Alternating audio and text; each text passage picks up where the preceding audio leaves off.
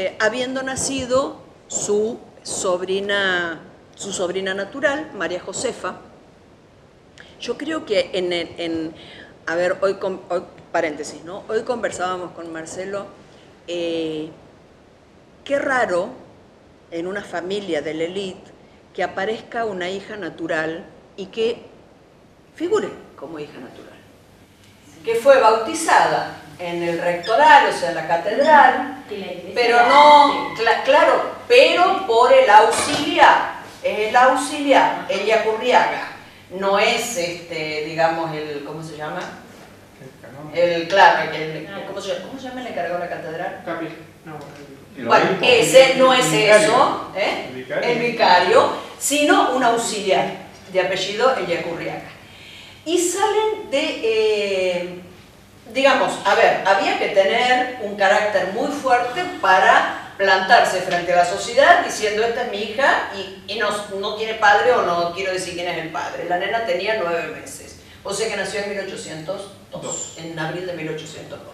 Además poniéndole el nombre de la de la, de la abuela, de la fundadora de la familia. Exacto. Eh, yo creo ver ahí dos cosas, o tres. Eh, primero la acción, una, una acción decidida de Juan Francisco Borges. O sea, no sabemos quién es la madre, eh, perdón, el padre de la criatura. Pero tanta oscuridad respecto a eso, a mí me hace sospechar que era algún miembro cercano a la familia. Mm no lo tengo confirmado, sospechar, dije, ¿no? Que era alguien o conocido o de la élite o alguien que no podía, por alguna razón social, estar apareciendo como padre extramatrimonial a lo mejor de, única, de una hija natural. Y en ese sentido, su hermana menor, Manuela, es muy parecida a él, porque se planta frente a una sociedad eh, muy, muy complicada para las mujeres en esa época, eh, en donde cualquier, en cualquier otro caso, que yo, a veces me ocurría pensar en Manuel Belgrano, ¿no? que tiene dos hijos eh, y, los pone, digamos, a, una de las chicas eh, salteñas, la hacen casar, que tiene una nena, Manuela, la hace casar con un señor grande, mayor, que bueno, vaya a saber qué, pensó el hombre, y a su, otro hijo, a Pedro, que la tiene, claro, con la hermana de Encarnación, con una escurra, la hermana de, de la mujer de Rosas, lo pone bajo el cuidado de Rosas, con la palabra de que cuando llegue a la mayoría de edad le cuenten quién es el padre. Y cuando le cuentan, Pedro pasa a llamarse Pedro Rosas Belgrano. ¿no? en homenaje a su padre. Bueno, esa era la acción normal, digamos, buscar a alguien que cubra este espacio para, para cubrir la apariencia social. Sin embargo, ahí tenemos una mujer plantada frente a la sociedad diciendo, a ver, yo soy madre, madre soltera, ¿no es cierto?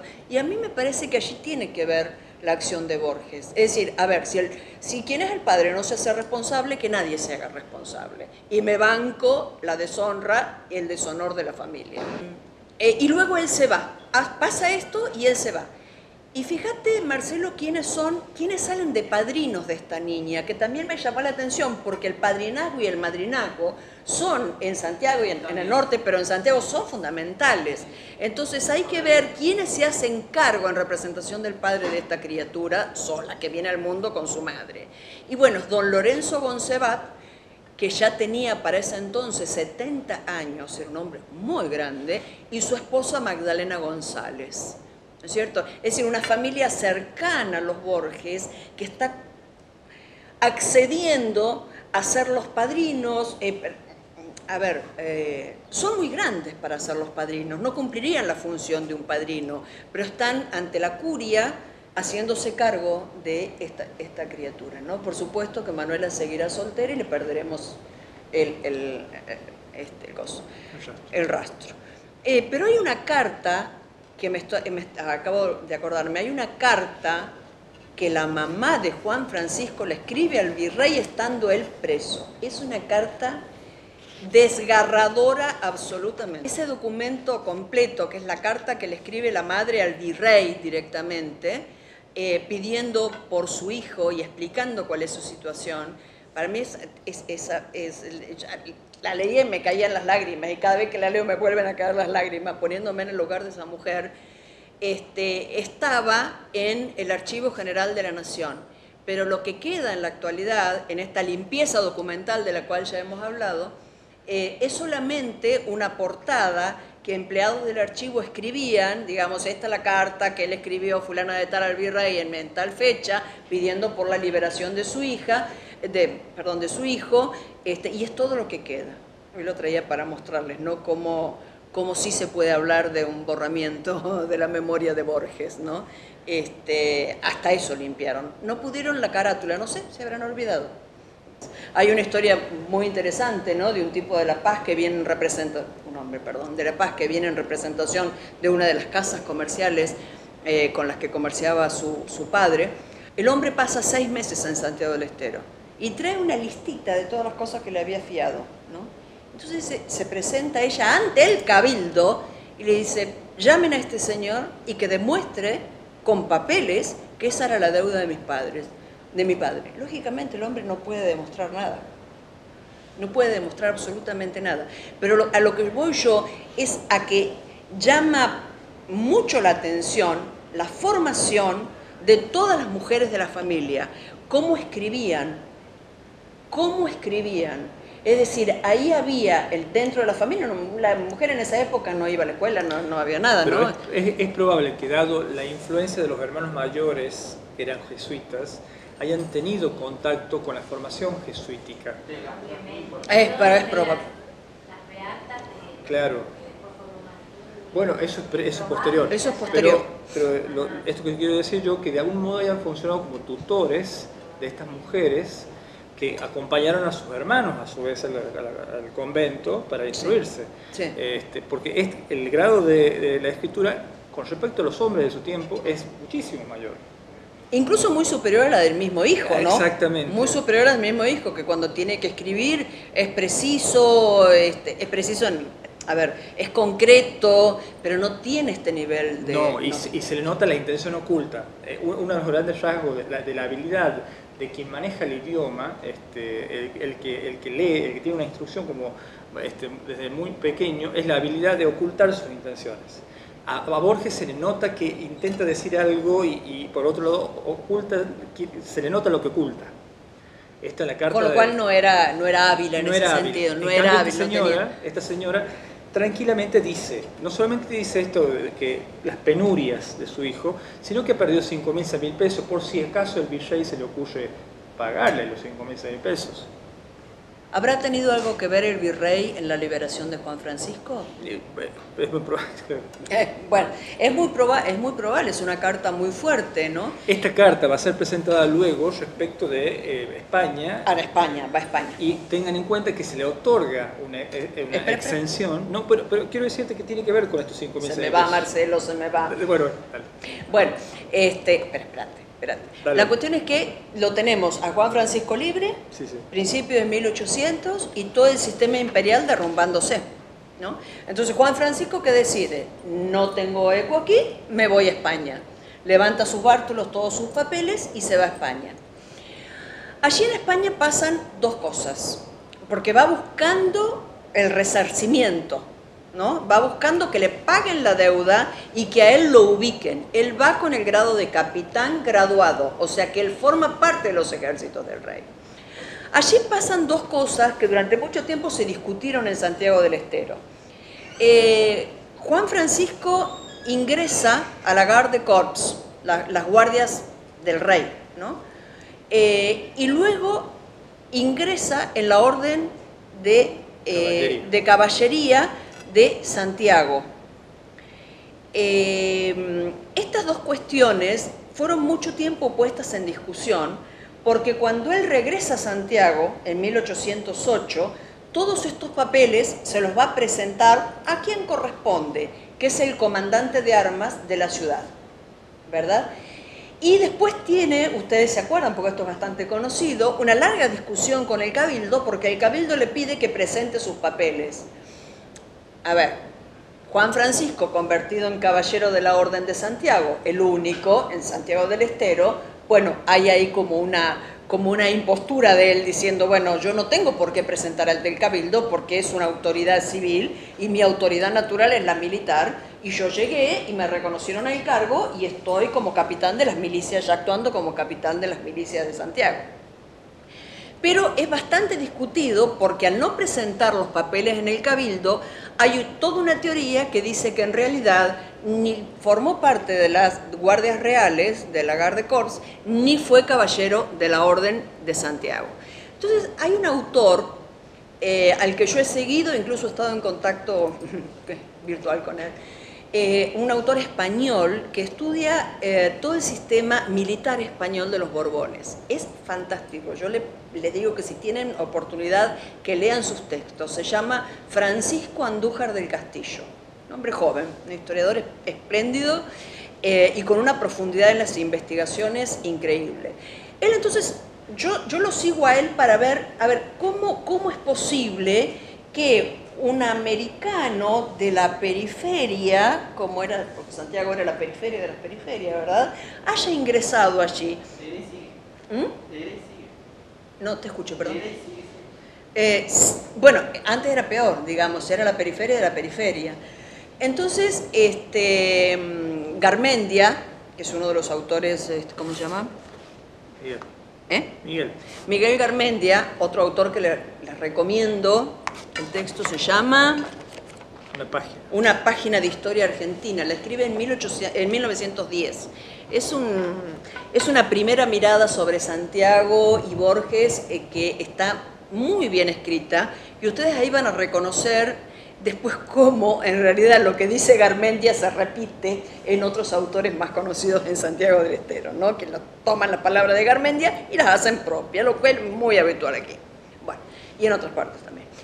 Em, entonces, los textos de Andújar a mí me fueron llevando en, la línea de pensar que en el tiempo que eh, estuvo Borges en España, estaba Napoleón pisándole las puertas al rey, en 1804 invade la farsa de Bayona, ¿se acuerdan lo que es la farsa de Bayona? O sea, él eh, hace que Carlos IV le, corone a su hijo Fernando VII y que a su vez Fernando VII corona al hermano de Napoleón al eh, rey de las dos Sicilias y al que llamaban José Pepe Botella, famoso por lo de la botella, por su afición a, la, bebida etílica.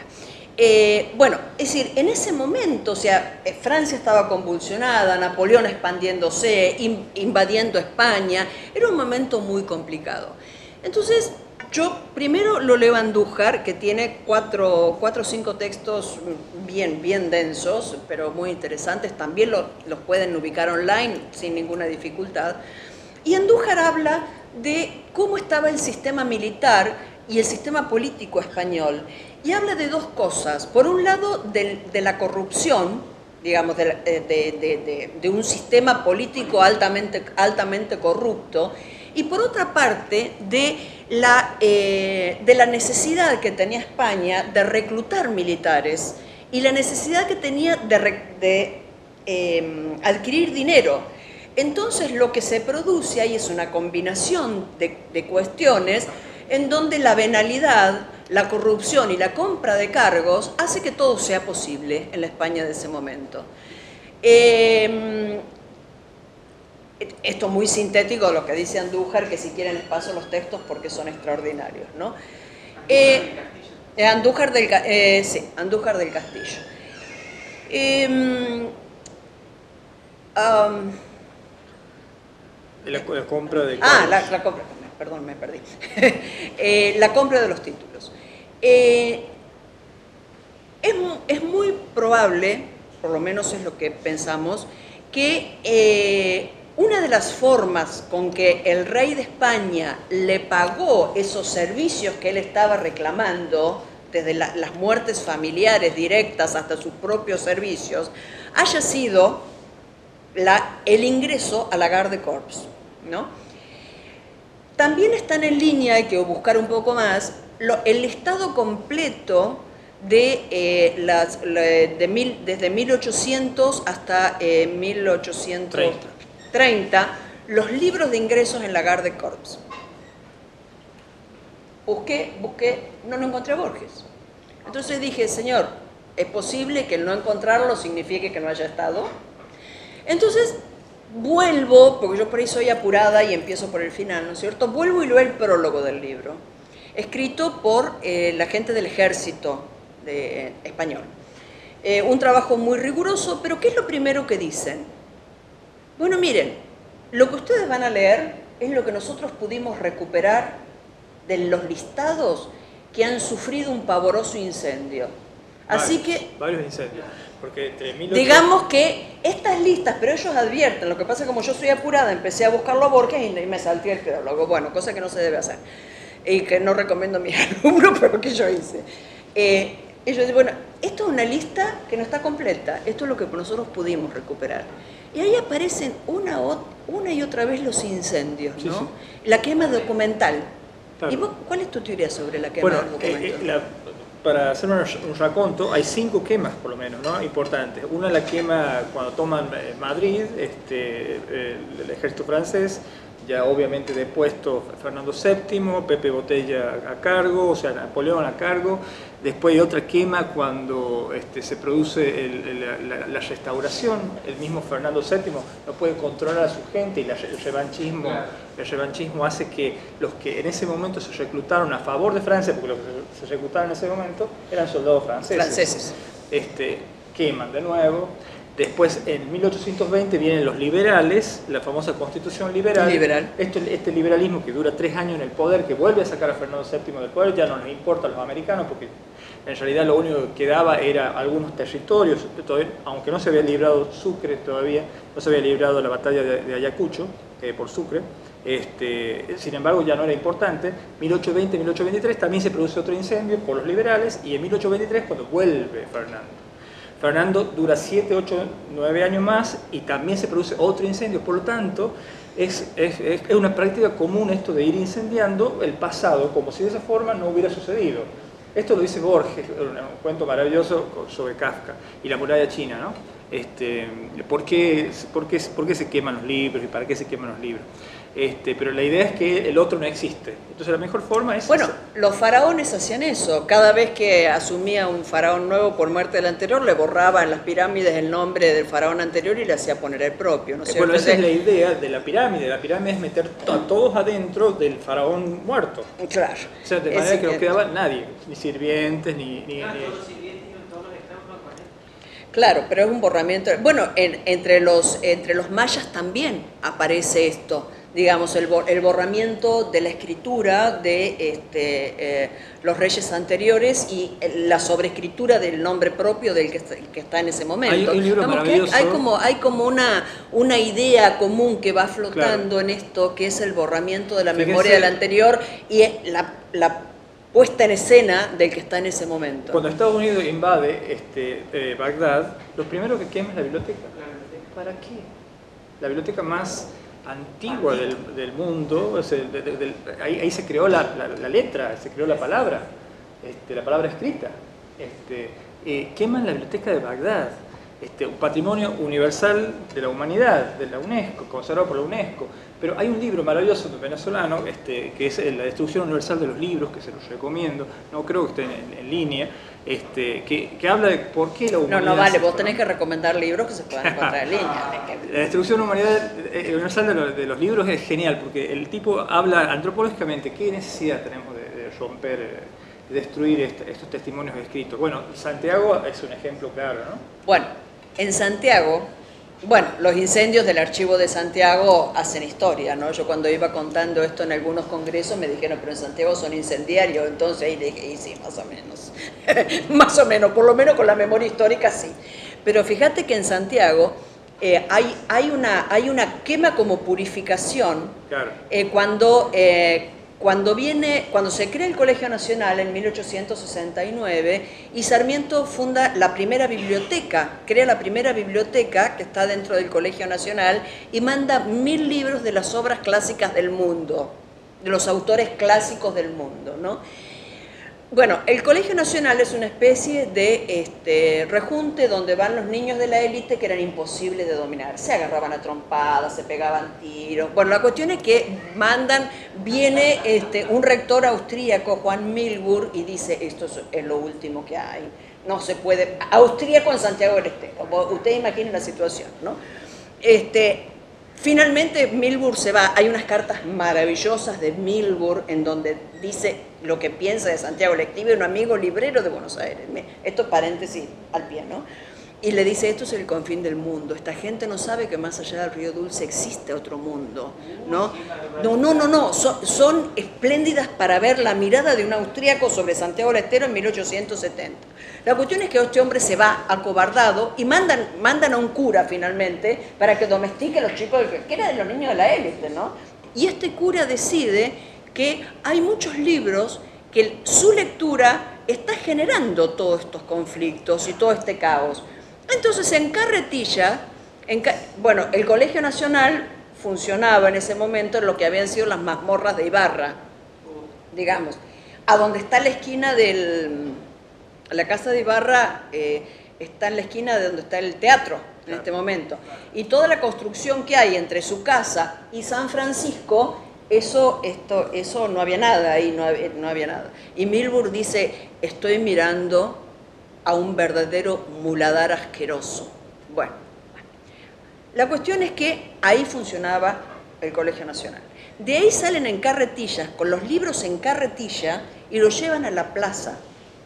Y este señor, ay, no me acuerdo cómo se llama, qué desastre que soy para los nombres, bueno, ya me va a salir. Este, este rector preside lo que llama un auto de fe. El auto de fe es la quema de la primera biblioteca de Santiago porque dice la gente está leyendo mucho y eso le hace mal. No sé, no sé. pero, pero todas las grandes obras, este, estoy pensando en La Vuelta al Mundo en 80 días, eh, las obras de Shakespeare, todas esas cosas maravillosas, esa literatura universal que había mandado, las queman y hacen un auto de fe, es decir, estamos dando fe de que esto es necesario, incendian, queman las obras. Entonces no es tan extraño esto. A mí me hace...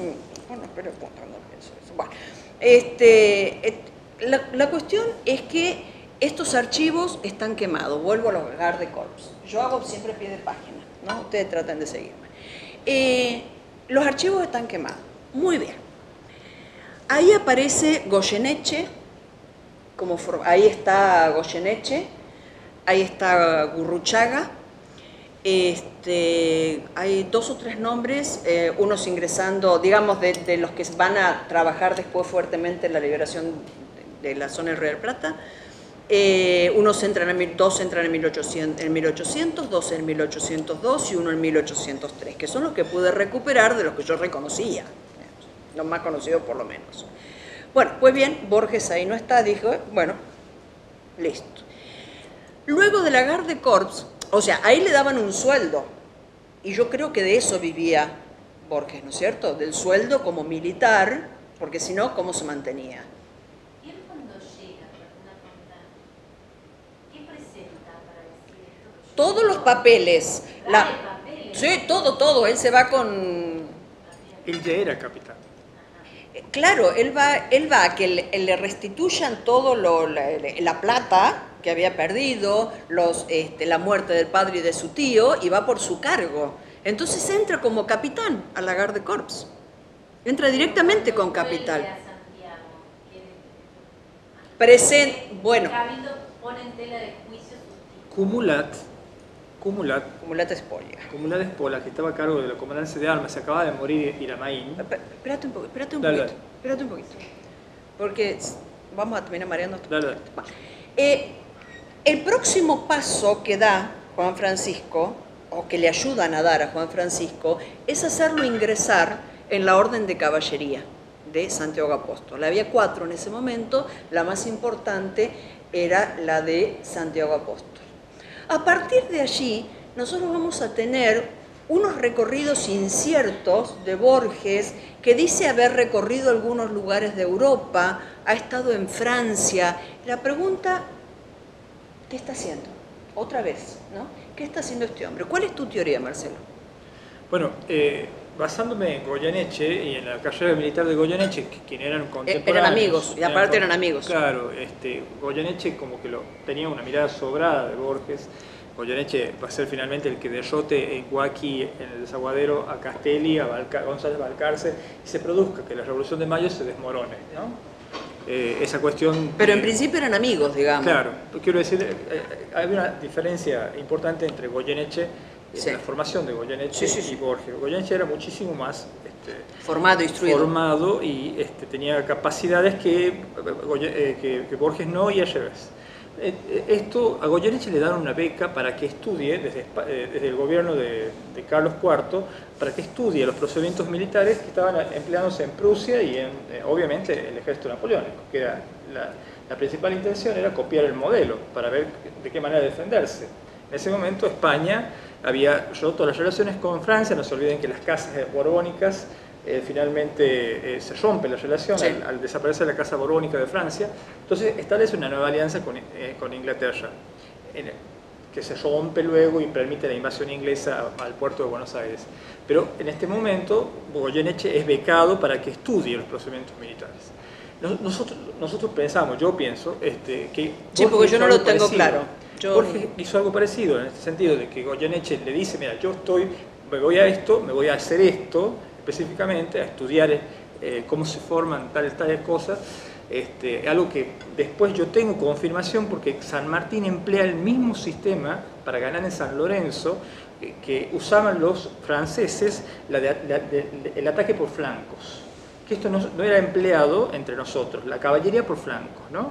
Esto, esto no era, era algo novedosísimo, no era algo que se había en ese- momento empleado. Y San Lorenzo lo implementa eh, eh, este, San Martín este, en un en una pequeña ensayo que él hace, se nota que es un ensayo que él hace para ver cómo funciona y después lo va a aplicar muchísimo en, en Chile y en Perú. Pero vuelvo a esto, Goyeneche, creo que va- Borges va atrás de los pasos de Goyeneche.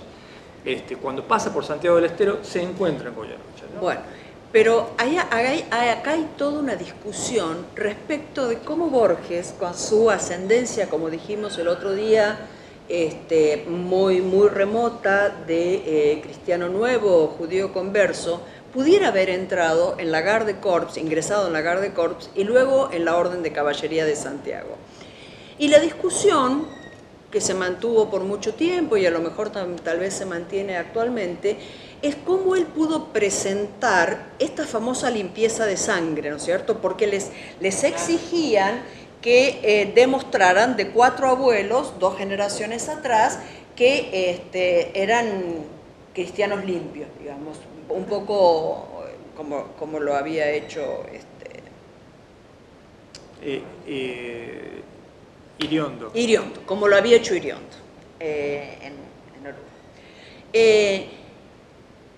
Y es que en realidad, bueno, por parte de la, resolución a esto, esto no es un problema, es fácil de resolver, digamos, eh, analíticamente. ¿Por qué? Porque de parte de los Urréjola, no va a tener nada que demostrar porque los Urréjola tienen una trayectoria, familia vasca, la familia local, digamos, tiene, tiene como esa limpieza, por esa parte tiene la limpieza de sangre asegurada. Pero de parte de su padre y de su abuelo tampoco, porque esa limpieza ya la habían hecho al momento de entrar al servicio del rey. Es decir, que él pudiera haber acreditado, en el caso de que se lo hubieran exigido, y no hubiera sido una, una transacción medio irregular, como también pudiera haber sido, eh, en cualquiera de los dos casos él pudiera haber demostrado limpieza de sangre por los dos lados. Es decir, él no tenía que demostrar nada, él podía presentar. Ya su padre cuando vino, vino como borbónico, y su abuelo también. ¿Se entiende? Entonces esta es una discusión este, que, bueno, así como Francisco de Aguirre, quien fundó Santiago, también estas discusiones se, eternizan en Santiago y se arman bandos, ¿no es cierto? Entonces la cuestión es que sí se puede demostrar que ha estado ahí y que esos papeles los presentó al, al- ejército cuando vino, a la comandancia de armas de Santiago del Estero, y es el mismo comandante de armas de Santiago del Estero que en una carta furibunda al cabildo le dice, el capitán eh, graduado de los ejércitos reales, don Juan Francisco Borges, ha presentado sus mm, papeles y sus documentos en el lugar que corresponde, que es esta comandancia. Y esto lo repiten los capitulares enfurecidos, por eso sabemos lo que dijo este sargento. Así que el, cabildo no tiene por qué meterse, no tiene injerencia en, este, en el aspecto militar. Con lo cual el cabildo estalla, escribe a Buenos Aires, de Buenos Aires le manda que dejen de jorobar, que bueno, que ya está, que otra vez lo indultan a Borges.